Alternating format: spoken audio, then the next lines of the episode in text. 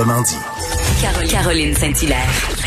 Le divertissement radio de vos vacances. Cube Radio. À un mois du grand retour en classe, on connaît toujours pas le plan en cas de deuxième vague pour euh, nos enfants euh, à l'école et euh, on veut en savoir un petit peu plus. Donc, on a le ministre de l'Éducation, Jean-François Roberge, au bout du fil. Bonjour, Monsieur Roberge. Bonjour, Mme Saint-Hilaire. Alors, dites-nous, est-ce que vous avez un plan en cas de reconfinement pour les élèves cet automne?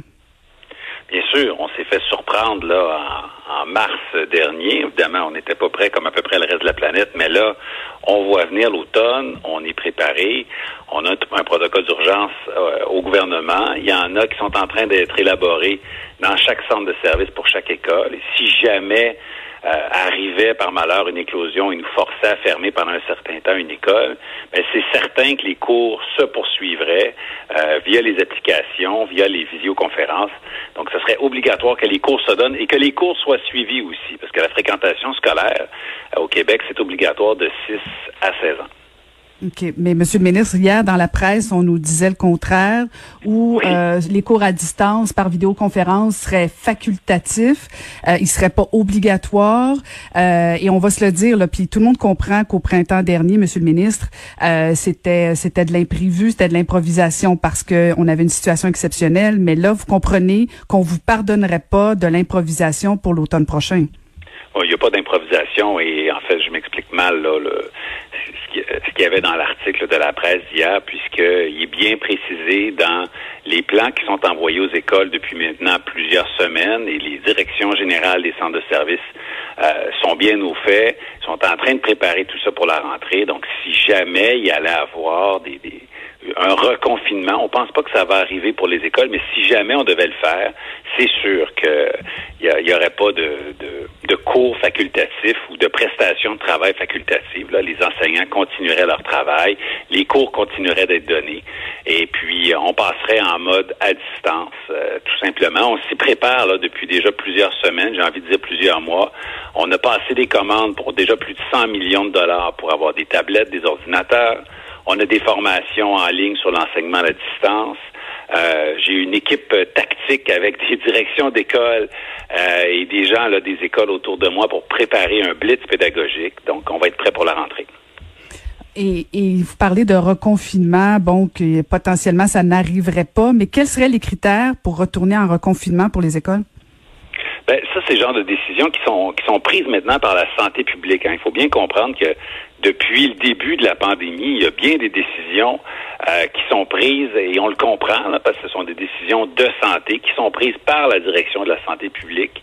Donc, M. Horacio, M. Massé et toute, euh, toute leur équipe. Euh, si jamais il y avait une éclosion, supposons dans une classe, et qu'il fallait fermer pour un deux semaines cette classe-là, ben, c'est une décision qui serait prise par la direction de la santé publique. Ce pas des décisions politiques, ce sont des décisions de santé. Dans, dans la note, dans l'article en fait de la presse, on fait référence à une note interne du ministère de l'Éducation euh, où on parle que tout devrait être en place le 15 septembre. Or, corrigez-moi si je me trompe, mais la rentrée scolaire se passe avant le 15 septembre. En fait, les, euh, les centres de services scolaires ont jusqu'au 15 septembre pour faire parvenir leur protocole d'urgence au ministère. Donc, ils vont, euh, ils ont, ils les ont déjà commencés en juin. Ils les travaillent cet été. Ils vont être peaufinés avec le retour des équipes écoles, des enseignants, des orthophonistes, des orthopédagogues là, à la fin du mois d'août, parce que je pense que c'est important que les équipes euh, non seulement s'approprient ces protocoles d'urgence-là, mais participent aussi. Ce sont eux ensuite qui vont qui vont devoir donner les cours à distance euh, le cas échéant. Donc, je pense que c'est important d'impliquer les enseignants et toutes les équipes euh, dans la confection, la préparation de ces protocoles d'urgence-là. Mais la date butoir du 15 septembre, c'est pour l'envoi au ministère. Ça ne veut pas dire que vous commencez à travailler dessus le 15 septembre. Ça veut dire que c'est prêt avant, évidemment. Ouais, mais Monsieur le ministre, si si des écoles ou euh, des centres vous envoient leur protocole le 14 septembre, hypothèse que votre ministère le reçoit, on comprend, on comprend vous et moi que ça sera pas étudié le 15 ou le 16, donc ça va être retourné par la suite dans les écoles quelques semaines plus tard. Euh, mon inquiétude est tout le délai entourant le 15 septembre. Je, je pense que vous auriez pu prendre une date avant le début des classes, non? Ben, si on veut impliquer vraiment les, euh, les enseignants et toutes les équipes écoles qui reviennent avant les élèves, évidemment, ben, il fallait se laisser le temps de ces journées pédagogiques-là, précieuses, là, fin du mois d'août pour mobiliser tout le monde. Ensuite, on part pas de rien. Là. On a appris énormément de, de ce qui s'est passé au printemps dernier et euh, on serait prêt à poursuivre l'enseignement à distance si on devait fermer une classe ou une école euh, à l'automne. Maintenant, c'est pas les, les projections qu'on a devant nous. La situation est sous contrôle en ce moment. Les Québécois euh, sont, sont mobilisés, je pense, pour combattre le virus. Et on ne s'attend vraiment pas à ce qu'il y ait un reconfinement dès la rentrée des classes. Est-ce que vous en avez déjà reçu des plans d'urgence, des protocoles de plans d'urgence? Euh, J'en ai pas reçu personnellement. Il est possible qu'il y en ait déjà qui entrent là au ministère, mais honnêtement, je serais surpris euh, qu'ils arrivent avant la fin du mois d'août parce que euh, vraiment la consigne, c'est d'impliquer les équipes écoles, donc dans les journées pédagogiques de la fin du mois d'août. Mais il est possible qu'il y en ait qui aient pris les devants et qui déjà aient consulté leur, personnel dans les journées pédagogiques de, la fin du mois de juin. C'est possible que ce soit déjà arrivé. Mais moi, personnellement, je les ai pas révisés encore, s'il y en a qui sont arrivés. Hier, Monsieur le ministre, je, je, je parlais avec un enseignant euh, qui s'inquiétait du fait que euh, il faudrait pas que ça se passe comme le printemps dernier, euh, parce que le printemps dernier, les enseignants avaient déjà des contacts avec leurs élèves, ce qui est pas le cas dans le cadre d'une prochaine euh, rentrée scolaire. Euh, est-ce que vous évaluez des façons pour que les enseignants gardent le contact avec leurs élèves, des, des élèves qui ne connaissent pas nécessairement encore? Est-ce que dans votre plan d'urgence, il y a une attention justement pour la nouvelle rentrée scolaire?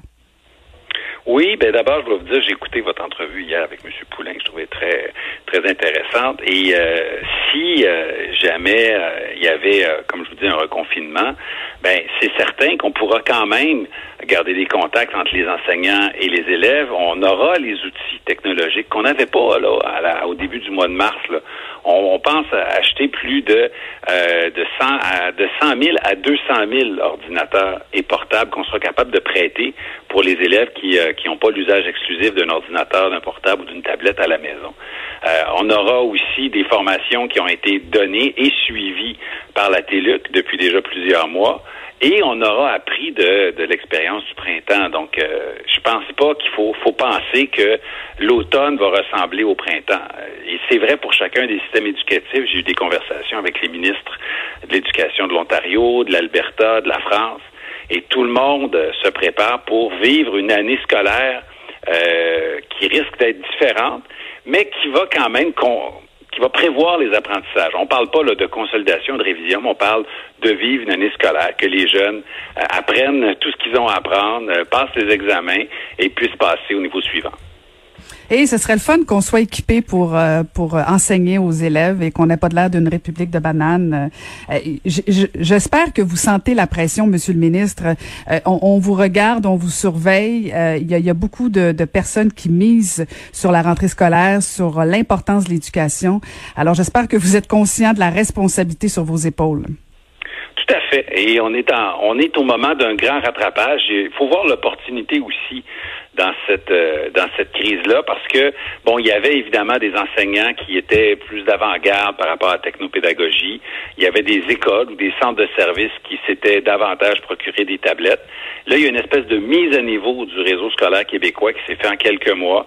Euh, beaucoup de gens ont suivi beaucoup de formations. Euh, les tablettes, on les aura. Les ordinateurs portables, on les aura.